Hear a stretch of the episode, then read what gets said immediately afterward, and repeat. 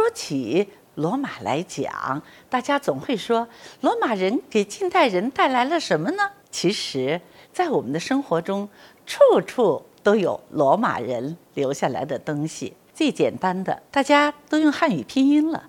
汉语拼音是什么？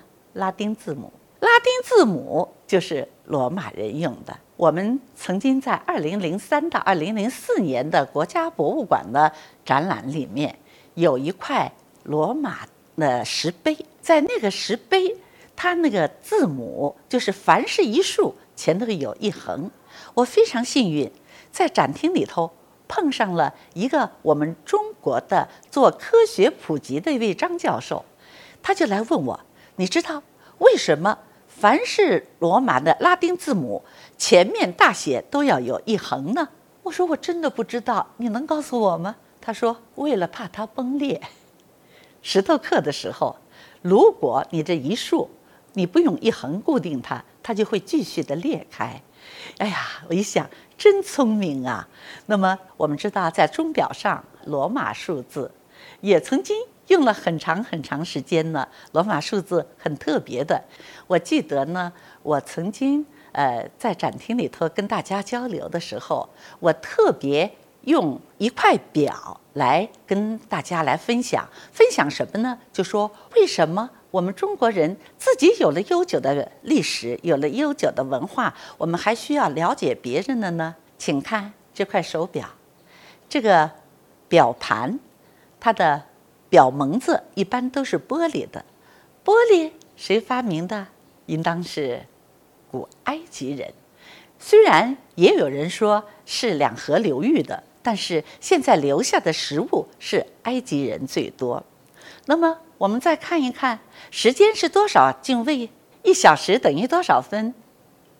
六十分。六十进位是谁发明的？两河流域啊，在国家博物馆的一个展览上，大都会拿来了一个石头的青蛙，那个就是一个砝码，它呢就是六十进位的。因此呢，当我们想用这六十进位的时候，请大家不要忘记哦，这可是两河流域的。一般表上都会有数字。数字是谁发明的？大家说谁不知道啊？那不是阿拉伯数字呢？哎呀，我真要为印度人叫屈，因为数字是印度人发明的，只不过是欧洲人通过印度得到的，因此他们就管这个数字叫做阿拉伯数字了。阿拉伯数字是。印度人的专利，印度的人真善良啊！他们不去呼吁改名字，改名字应当改成这是印度数字啊。那么零的概念呢？据说是玛雅人最早植入的。那么我们看一看一块手表上已经有了多少文明了？我们看到两河流域文明，我们看到了印度文明，我们看到了古埃及的文明，而。表上一定会有字母，那么我们用的拉丁字母，那就是源于从希腊到罗马。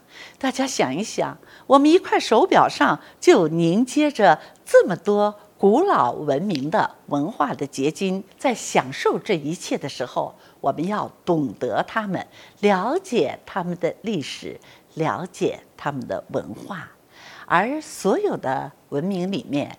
对我们现代社会影响最大的，就要数是古罗马文明了。